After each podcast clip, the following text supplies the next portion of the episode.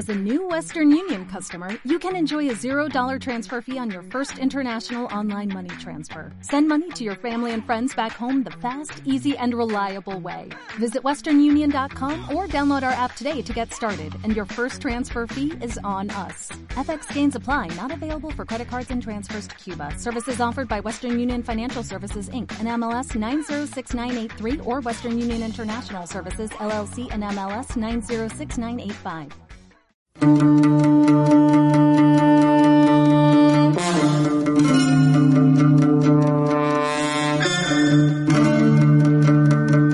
en el surco. Historia, libros y movimiento social. Conducen Nayeli Tello y Oliver Froling.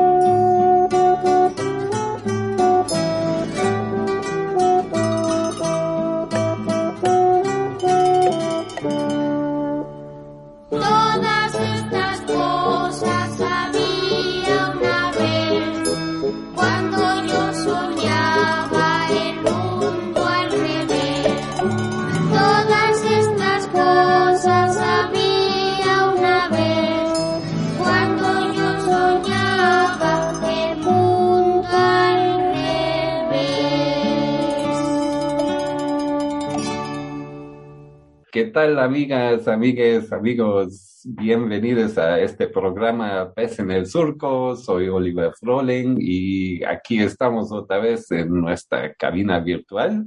Y como siempre me acompaña Nayeli Tello. Naye, ¿cómo estás el día de hoy?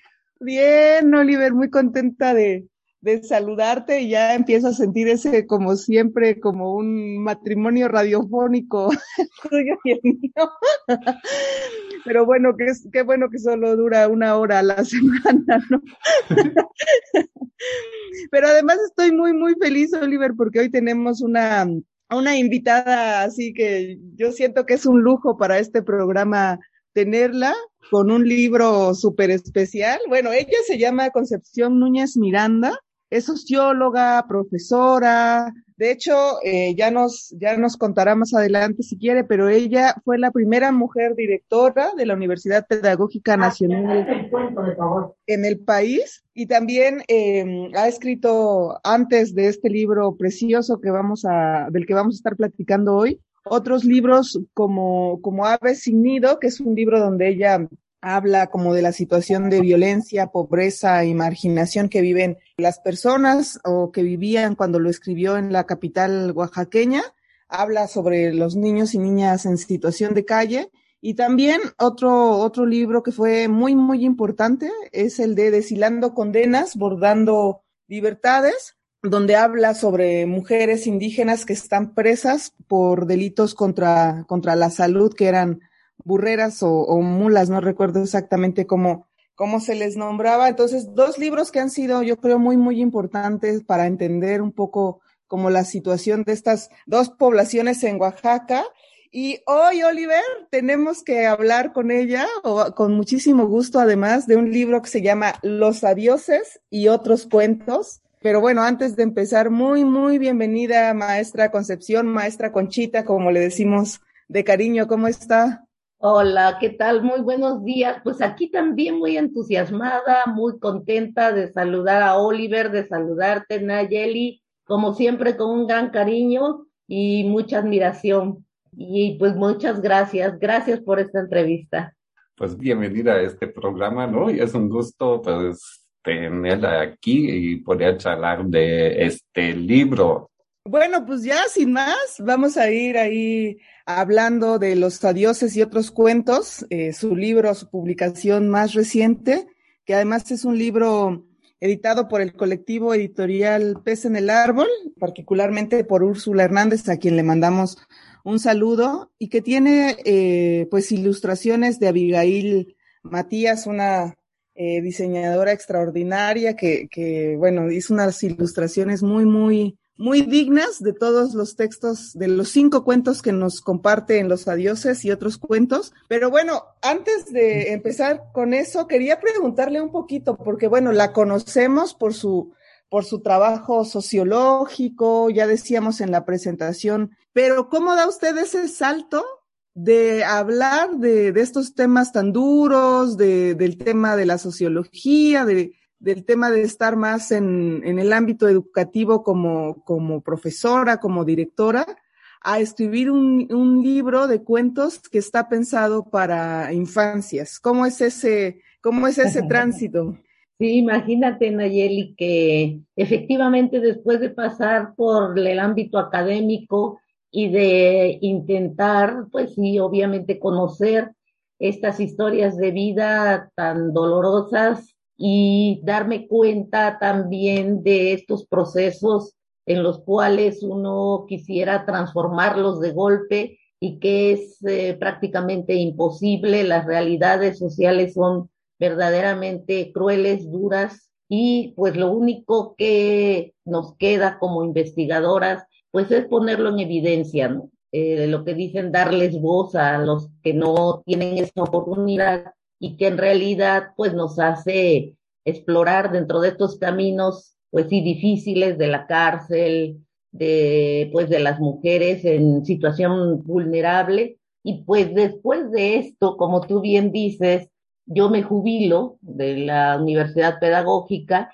y además pues me hago abuela mi hija me hace abuela, afortunadamente, ¿no? De Matías. Y cuando él comienza el proceso de enseñanza-aprendizaje, de querer leer, ¿no? A los cuatro o cinco años, y yo lo veía que sufría, ¿no? Él me hablaba por teléfono porque él vive en la Ciudad de México y me decía, ay abuela, no puedo, no voy a poder, no, no, no, sí vas a poder, hijo, no te preocupes, mira, ya sé, se me ocurre, ahora sí, Eureka, voy a empezar a escribir cuentos para ti, para que tú aprendas a leer perfectamente bien. Y eso hice, comencé así de, pues, eh, intentando crear estos cuentos de la manera más sencilla para que él pudiera comenzar a leer. Y pues recordando un poco, fíjate que es, eh, por ejemplo, el primer cuento que es el de la biblioteca secreta, pues es un poco autobiográfico, ¿no? Es de mi infancia, de mi propia infancia, de mi escuela, que me vas a creer que yo estudié en donde está el Palacio Municipal, el patio de la danza, ¿no? Un poco ahí, este, era nuestra escuela, que era la Juan Jacobo Russo, anexa a la normal. Llegábamos allá a esta escuela y yo lo, la veía gigantesca, pues tuve sus patios y todo esto, ¿no? Para mí fue genial haber podido estudiar allí y eh, la imaginación me hizo ir creando este, este primer cuento, ¿no? Que a mí de verdad me encanta ese cuento, me da mucha risa, ¿no? De, de las cosas que me pude imaginar. De allí ya podríamos decir que cada dos meses, cada vez que podía, yo iba creando un cuento y se lo enviaba, se lo enviaba a Matías a través de internet para que su mamá se, le prendiera la, la computadora y él pudiera leerlos, o sea, con ese entusiasmo por saber qué le decía su abuela, ¿no? ¿Qué le decían estos cuentos? Y yo empecé a crear estos cuentos, ¿no? Y ya después un poco con los acontecimientos que iban ocurriendo, como por ejemplo el de la misteriosa desaparición de Api, ese es otro de los cuentos, y un poco también eh, retomando las propias palabras que él a veces, o las cosas que él me preguntaba, por ejemplo, de, oye abuela, ¿y tú cuándo te piensas petatear, no? Que además él antes ya me había preguntado qué era eso de petatearse, ¿no? Entonces yo ya le expliqué que era pues de irse de este barrio, irse al otro barrio, y pues un poco esta situación que me provocó mucha risa cuando él me lo preguntó, hizo que yo comenzara también a imaginar esta cuestión de las despedidas, ¿no? De los adioses, de cuándo hay que despedirse, de cuándo hay que irse y que no sea una cuestión de sufrimiento, sino que sea algo que para trascender,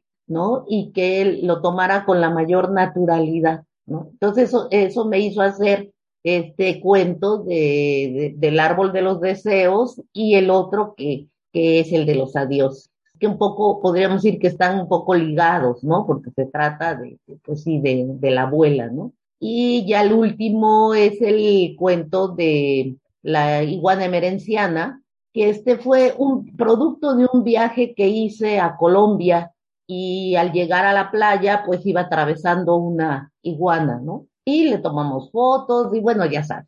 Y al salir ya después, cuando terminó toda la, la excursión y al salir de la playa, la playa estaba inundada de plástico. Fue algo impresionante, la verdad me consternó y me puse a juntar cuánto popote encontraba, cuánto plato de unicel, cuánto bolsa de plástico y comencé a, pues a eso, a, limpiar un poco y se me unió allí un turista también, creo que era alemán. La cuestión es que una amiga me decía, es una lucha inútil, no hagas eso, es inútil. Y le decía yo, no, no es inútil. Un popote que yo junte, ese no se va a ir al mar. Y esa fue un poco la intención de la iguana emerenciana. Dije, pues voy a hacer este cuento también, donde pues la iguana era limpiadora de playa.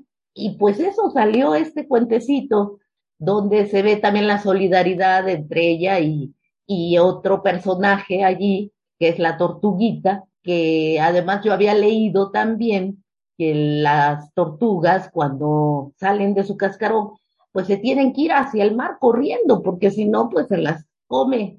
Cuanto animal puede comérselas y entonces las tortugas se habían estado despistando por los focos que habían estado poniendo en la playa y en lugar de irse hacia el mar se iban hacia el otro lado y que pues eso estaban cuidando y todo. Entonces dije, ah, pues ahora también voy a, voy a retomar de estas ideas y fue como fui construyendo estos cuentos.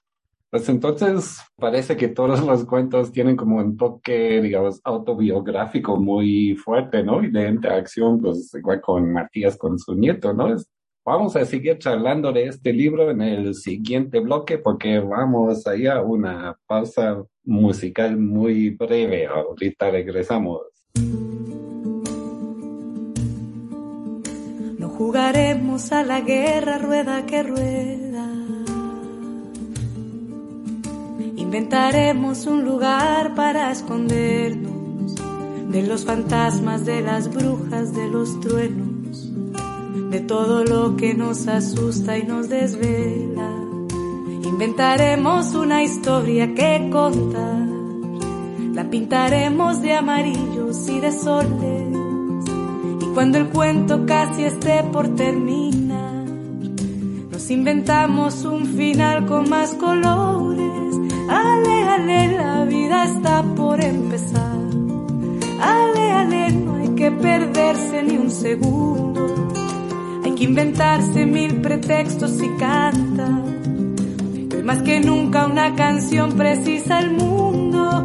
Ale, ale, la vida acaba de empezar. La la la la la. La la la la la la la la.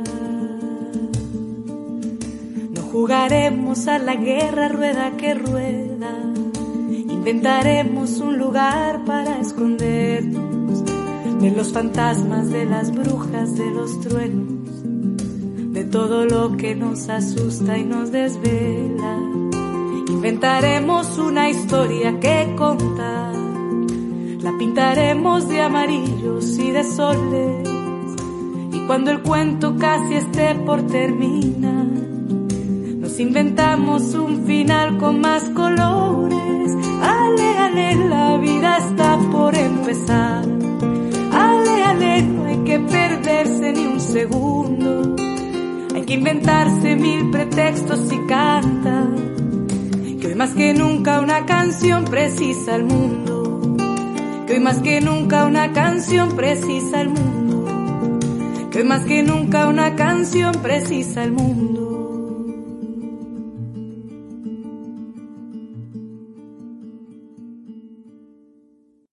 Pues ya estamos de regreso aquí platicando con la maestra Concepción Núñez Miranda, la maestra Conchita, y nos contaba en el bloque anterior, maestra, que bueno, pues ya nos describió cómo fueron surgiendo estos cinco cuentos y quería hablar eh, del, del primero, ¿no? Del cuento de la biblioteca secreta y este personaje maravilloso que es Cata. Y yo la leía este cuento y decía, bueno, al final también es una niña rebelde, ¿no? Es una niña muy curiosa, es una niña que eh, desobedece, digamos, el, el mandato de decir no vayan para allá, ¿no? A través de este cuento, ¿cuál, ¿qué sería la intención? Si es que la hay también, ¿no? A lo mejor, pues uno cuando lee también interpreta, ¿no? A su, a su forma de mirar. Pero, ¿qué sería la intención de este cuento? ¿Cuál sería el mensaje de Cata para las niñas y niños que le van a leer y que le van a conocer. ¿Es también un cuento con ideas feministas, dirías, Conchita, o no?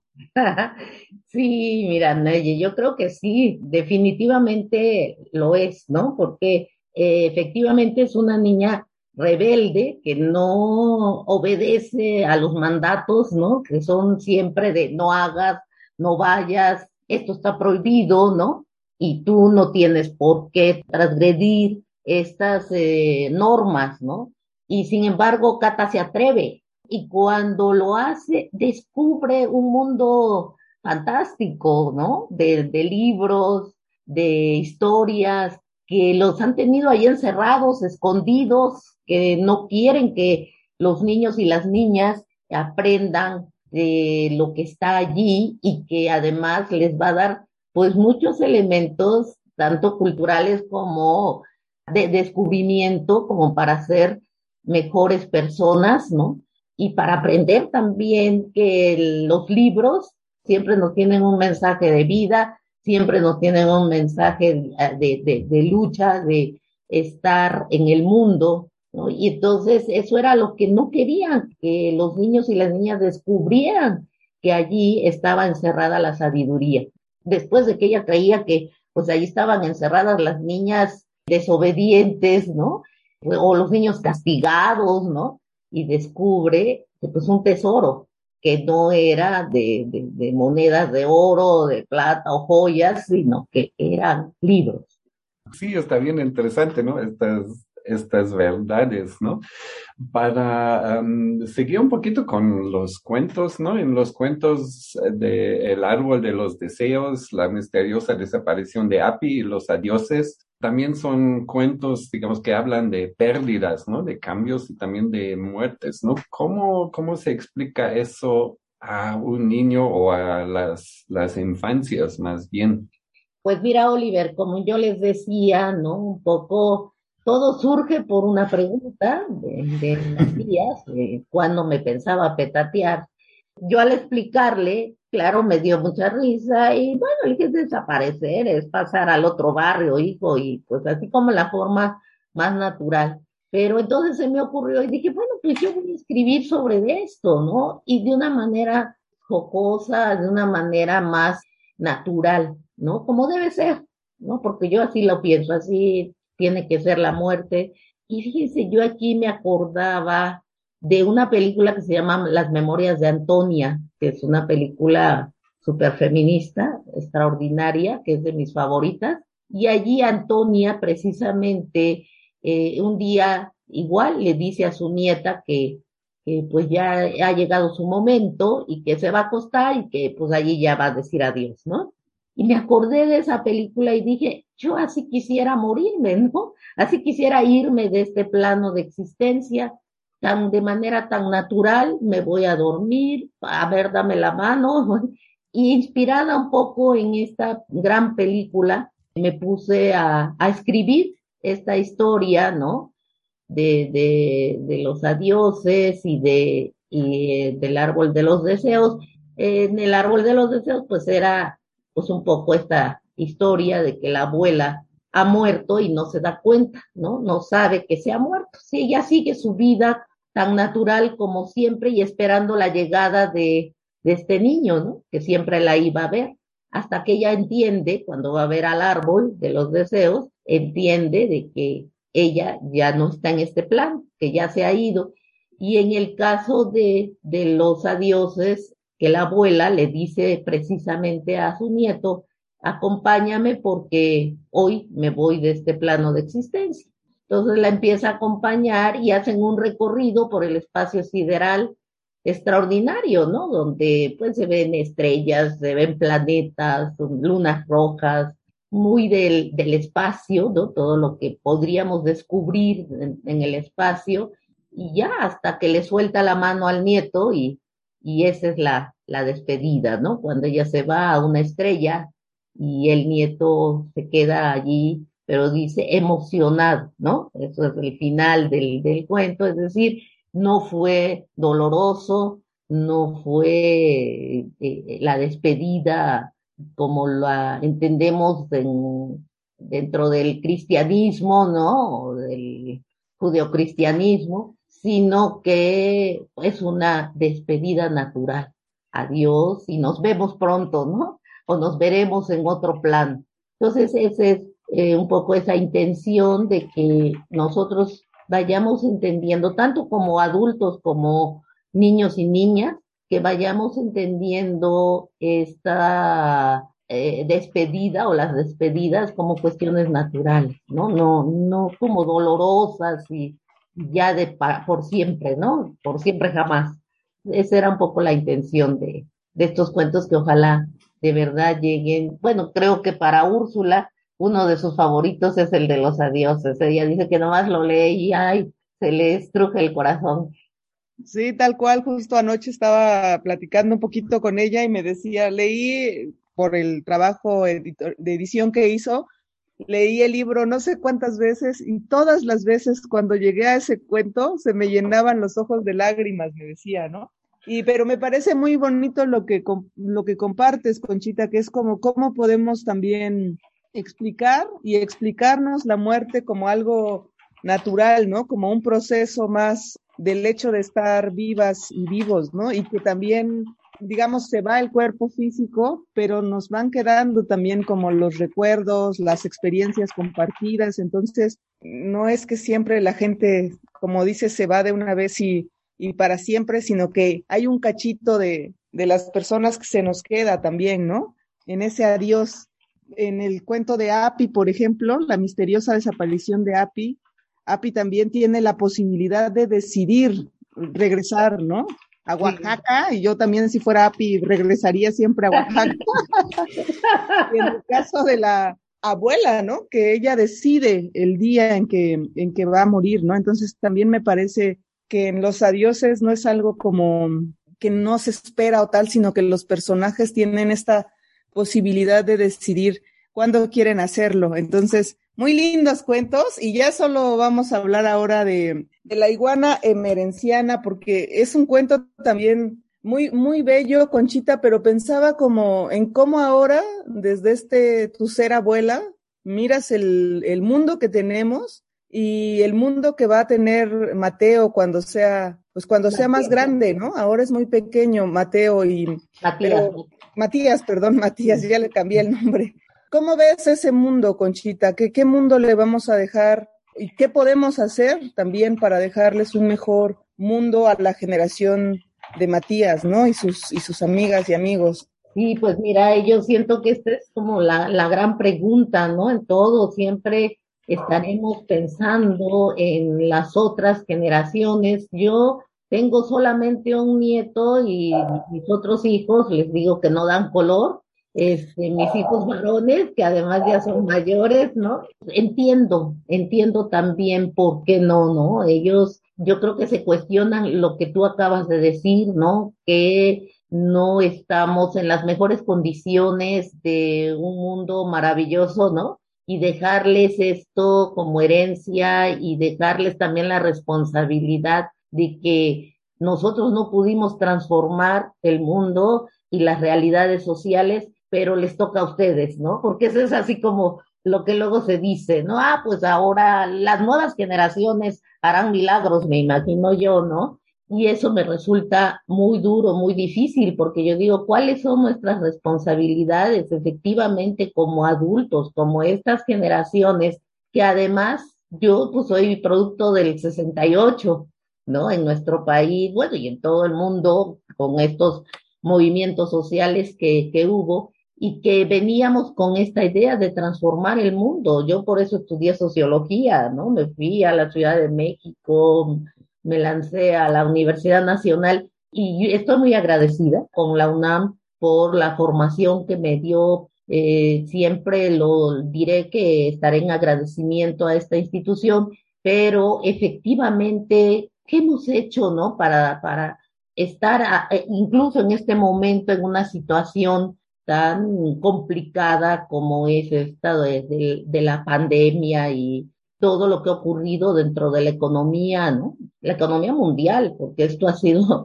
esto es un movimiento mundial, un suceso eh, universal, extraordinario, y entonces decimos qué va a pasar realmente con estas generaciones, qué es el mundo que tienen que vivir. Pero yo creo que la esperanza está allí, no podemos vivir en desesperanza. Yo si no creo en esa negatividad, yo pienso que es necesario que, eh, que nosotros también ahora, independientemente de los años y de la edad, sigamos construyendo, construyendo en la esperanza cosas nuevas, haciendo estos cuentos para, para niños, niñas, para adultos, tratar de construir desde lo personal las condiciones que vayan creando existencias distintas, diferentes, que sigamos denunciando, que no renunciemos a, la denuncia, a, la lucha cotidiana, a, a, seguirnos indignando, ¿no? Como dijera el Che, mientras sintamos en, en carne propia las injusticias, seguiremos nosotros en ese, en ese camino de lucha y de, y de dar nuevas alternativas, de contribuir, aunque sea muy trillado, como se dice, con nuestro granito de arena. Y a lo mejor estos cuentos es un, granito de arena en medio de todo este caos y sobre todo pensando pues en los chiquitos, a mí me da mucha pena ahora todo lo que ha pasado, que ellos no tengan lo que nosotros tuvimos, por ejemplo, lo que tuvo Cata en su escuela, ¿no? Que no tienen, ellos no tienen ese acercamiento con otros niños, otras niñas, más que a través de estos aparatos que yo sigo todavía sin conocerlos bien. Y entonces, y aquello yo veo a mi nieto lo maneja perfectamente bien, él me da lecciones, ¿no? Eh, ahora él me dice qué tengo que hacer, pero es muy triste, ¿no? Es muy triste que él me decía, ay, ma, ay, abuela, yo siempre venía a Oaxaca con mucho gusto y mucha alegría en mis vacaciones de verano, porque yo iba a la biblioteca infantil, iba yo a la biblioteca del ferrocarril, iba a todos lados contigo, ¿no? Me llevabas y, y tenía esa situación de, de alegría y del juego y todo, y con otros niños y otras niñas, y ahora nada de eso. Ya año y medio que ha estado aquí en Oaxaca, todo se suprimió, ¿no? Incluso a veces, incluso hasta el llano, una vez ya nos lo habían cercado, ya no podíamos ir para allá, o sea, tantas prohibiciones, terribles prohibiciones, ¿no? Que no confían en nuestro sistema inmunológico. Es eso, ¿no? A mí me tiene en rebeldía constante, se los juro, y en eso estoy. Muchas gracias, maestra. Y sí, creo que compartimos muchas de estas reflexiones, ¿no? Sobre, digamos, qué mundo le estamos dejando a las siguientes generaciones, ¿no? Y también, y también la duda, ¿no? Si hicimos lo suficiente para evitar, ¿no? Definitivamente los problemas que les estamos dejando. Bueno, pero vamos a otra pausa musical y ahorita regresamos aquí charlando con la maestra Conchita de su libro de cuentos.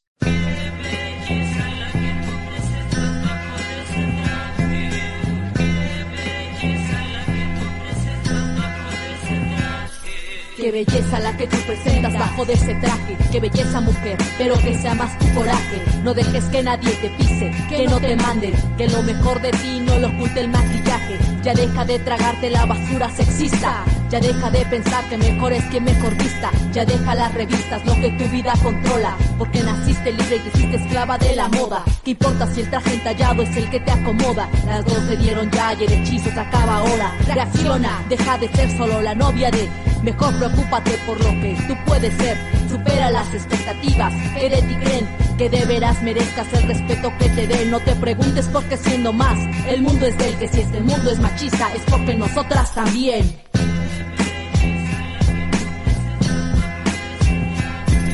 Creer, vencer, tener poder. Mujer, no te limites a lo que te piden ser.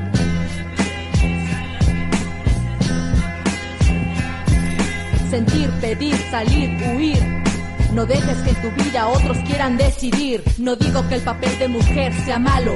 No hablo de negar un sexo, sino de reivindicarlo. Cásate, pero considera el divorcio. Realízate, pero no solo en el matrimonio, no ataques a otras mujeres con tus comentarios, con que sean entre nosotras, sí pueden dañarnos. La lucha por igualdad empezó hace años, porque seguimos entonces con doctrinas de antaño. No reproduzcas en casa la opresión que hay afuera, no llaves puto otras mujeres, no las quemes en la hoguera. Barbie jamás fue como tú. Porque tú sí como ella, porque te importa tanto ser alta, flaca o güera. Se trata de ser iguales, pero en la diferencia. Porque entonces vale tanto una apariencia. Si abandonamos ya la sumisión, ¿por qué no la inconsciencia? Hasta la idea que no hay mujer perfecta.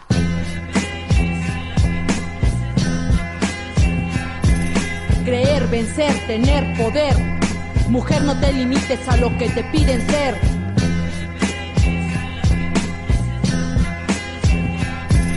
Sentir, pedir, salir, huir. No dejes que en tu vida otros quieran decidir. Liberación femenina, gritamos, ¿quién se libera? Si sigues esperando el galán de telenovela, sigues arrastrando las culpas que cargo Eva, para quitarte de tus prejuicios, ¿qué es lo que esperas? Te dijeron sin un hombre no vales, se las creen, te llamaron sexo débil se las compras. Una mujer alzó la voz por equidad y tú qué hiciste. Si con estar detrás de un gran hombre te conformaste. Mujer tonta, no por mujer, sino por dejarte. Porque vales mucho y aún así, de menos que haces. Porque de lágrimas volviste a usar ese chantaje. Y al cabrón que te puso el cuerno, lo perdonaste. Porque te conformas siguiendo todas esas normas. Cambia de vida ahora, cambia de forma. No seas solo bonita, sé más cabrona. No seas mejor mujer, mejor sé, mejor persona.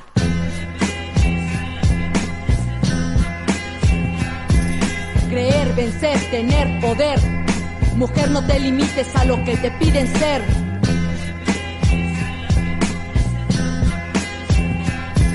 Sentir, pedir, salir, huir. No dejes que en tu vida otros quieran decidir.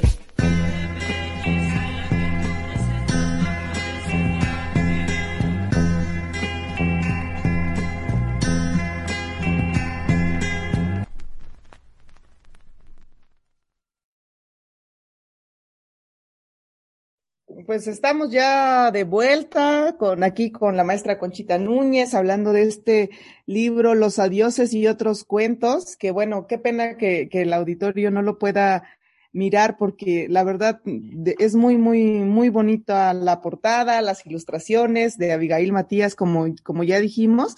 Y queremos preguntarte, ¿qué ha dicho tu nieto, Conchita? Porque bueno, él ya había leído estos cuentos, nos dijiste que bueno, pues se los escribiste para que se animara ahí a ir leyendo. Entonces, él ya los conocía, digamos, en una primera lectura, pero ahora que, que está el libro, los ha vuelto a, a releer. ¿Qué te dice? ¿Cómo, ¿Cómo, recibe él este cuento?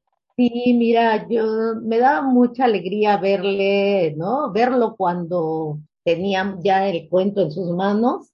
Se siente como decimos, soñado, ¿no? Se siente así, no, es que yo fui, yo soy el culpable de que tú hayas hecho, ¿no? O sea, que yo tenía que hacerle el reconocimiento. Sí, hijo, yo voy a hablar que tú eres el responsable de que yo haya hecho estos cuentos. Entonces él, mi mayor sorpresa y alegría, les comento, fue un día que llegó y me dijo, abuela, a ver, por, la computadora y se sentó en mis piernas y se puso a leer los cuentos de manera así fluida, ¿no? Entonces yo dije, ¡ay! ¡Qué gran descubrimiento! Él ya sabe leer perfectamente bien. Y en la presentación del libro que se hizo en la Jícara, él leyó el de Api, ¿no? Leyó el cuento de Api y fue así, se sentía la estrella, de verdad. Eh, y Abigail también fue muy linda porque a todos los que compraran un libro les hacía un dibujo aparte, ¿no? Allí también de dedicatoria y este, y Matías se, se sumó y también empezó a hacer ahí unos dibujos, bueno, o sea, como su alumno.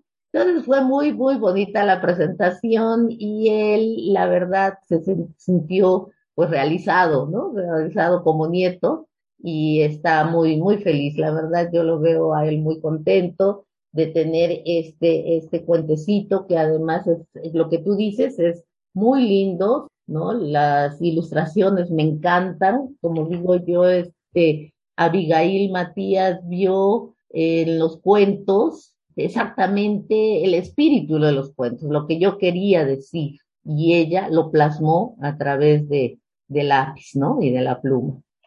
Yo tenía una pregunta también que se relaciona más bien con la pregunta del principio, ¿no? Usted es socióloga, ¿no? Entonces, ¿en qué sentido esta formación, digamos, académica, ¿no? Que es también una prosa muy diferente, ¿no? Todo, pero ¿en qué ayuda o, o no ayuda, ¿no? En crear un libro de cuentos.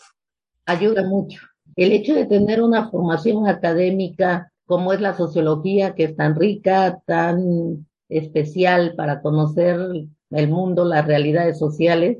Yo creo que para mí fue, pues es como un avance, un instrumento más. Siempre me encantó la literatura. Yo leo bastante, incluso tenemos un grupo ahí de Lectoplacer, se llama, que cada mes leemos un libro y nos vamos a discutirlo ahí con un grupo de, de compañeras, somos cinco nada más y sin temor a, la pandemia nos quitamos el cubreboca y, y, hablamos mucho de los libros leídos. Entonces yo creo que todo esto me ha ido acercando a la literatura y además mi hijo, mi propio hijo, Juan Pablo, que contribuye también con la edición y que fue muy, muy, muy especial su intervención en, en, lo, en el librito, en el libro de cuentos, porque es muy exigente, ¿no? Dijera Úrsula, ya lo estaba sufriendo, porque se fija absolutamente en todos los detalles.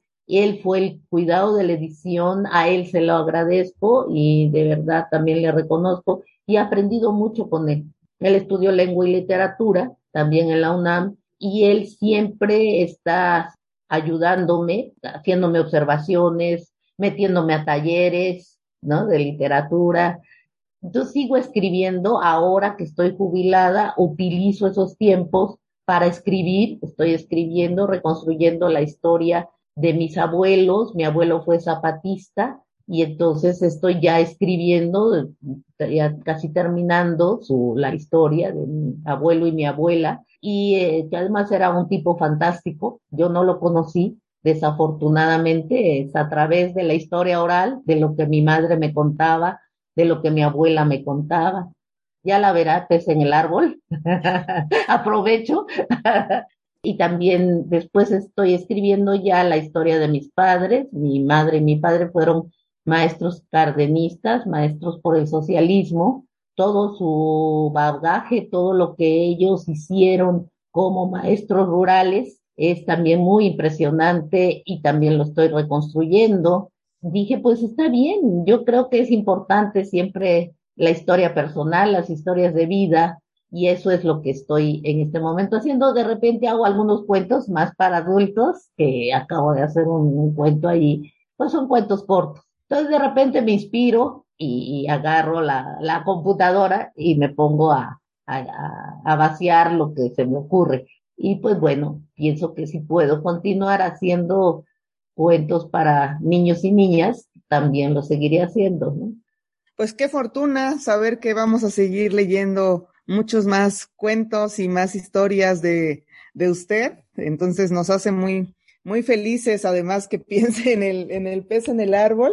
Y me parece genial que, que haya mencionado a Juan Pablo, a Juan Pablo Ruiz Núñez, este, su hijo que, que cuidó eh, la edición, como decía, porque pensaba justo anoche en eso, ¿no? En lo afortunado que debe sentirse también Matías, quizá no ahora, pero en algún momento, bueno, ahora también, ¿no? No solo por el hecho de ser la estrella de los cuentos y saberse como el que motivó su escritura, sino también porque es un libro donde uno puede sentir el amor de, de su familia por él, ¿no? Eh, que la abuela te escriba los cuentos, que el tío te ayude, digamos, cuide la edición, que la familia completa este haya estado en la presentación, ¿no? Yo creo que eso, pues eso es muy lindo y eso da un soporte muy importante también, ¿no? Como para la persona que, que en su momento pueda ser eh, Matías. Entonces, pues le mandamos desde acá un abrazo grande, grande a,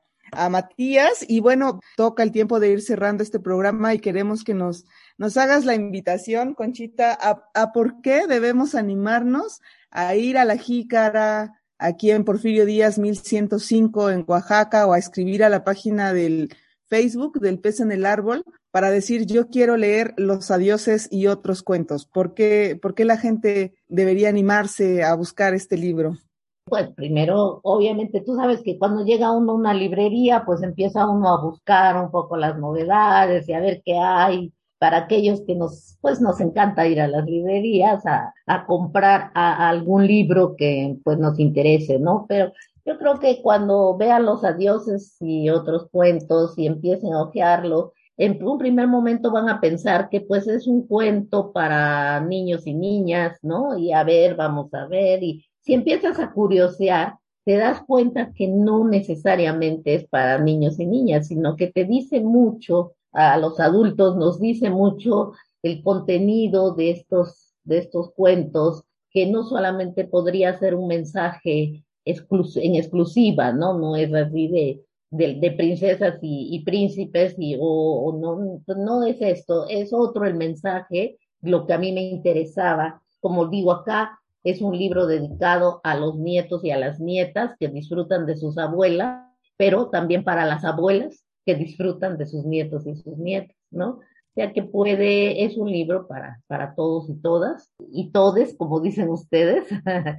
Entonces yo creo que vale la pena tenerlo y además porque colabo, colaboran con Pez en el Árbol, al cual estoy muy agradecida por haber creído que valía la pena el, el llevar a la, a la librería estos cuentos y que confiaron totalmente en que se, sería un buen material. También esto colabora con que este editorial independiente pueda continuar en este camino por construir también mundos diferentes a través de los libros y a través de la lectura. Pues muchas gracias, maestra, y muchas gracias por, gracias por visitarnos en este espacio. Mucha suerte y esperamos que haya mucho, muchos cuentos más de su autoría, ¿no? Que también lo van a publicar en Pez en el Árbol, ¿verdad? Sí, claro, por supuesto. Y también, como, como dice Oliver, agradecer mucho su presencia acá, porque bueno, yo creo que usted es para muchas jóvenes como yo y todavía más jóvenes, pues un referente también del feminismo en, en Oaxaca y es un honor haberla tenido en este programa y además, la verdad, un placer leer este, este libro de los adioses y otros cuentos, que es el primero infantil del, del pez en el árbol, así que digamos que usted nos da la patadita de la buena suerte con esta línea editorial. Muchísimas gracias por haber estado con nosotros aquí en este programa, maestra. Gracias, gracias a ustedes de verdad, de, corazón. Estoy muy, muy agradecida y mucha, mucha suerte, mucha salud, mucha alegría, porque es lo que necesitamos. Y seguramente este cuento les va a proporcionar esa alegría que necesitamos como humanidad. Les mando un gran abrazo. Gracias. Chao, Oli.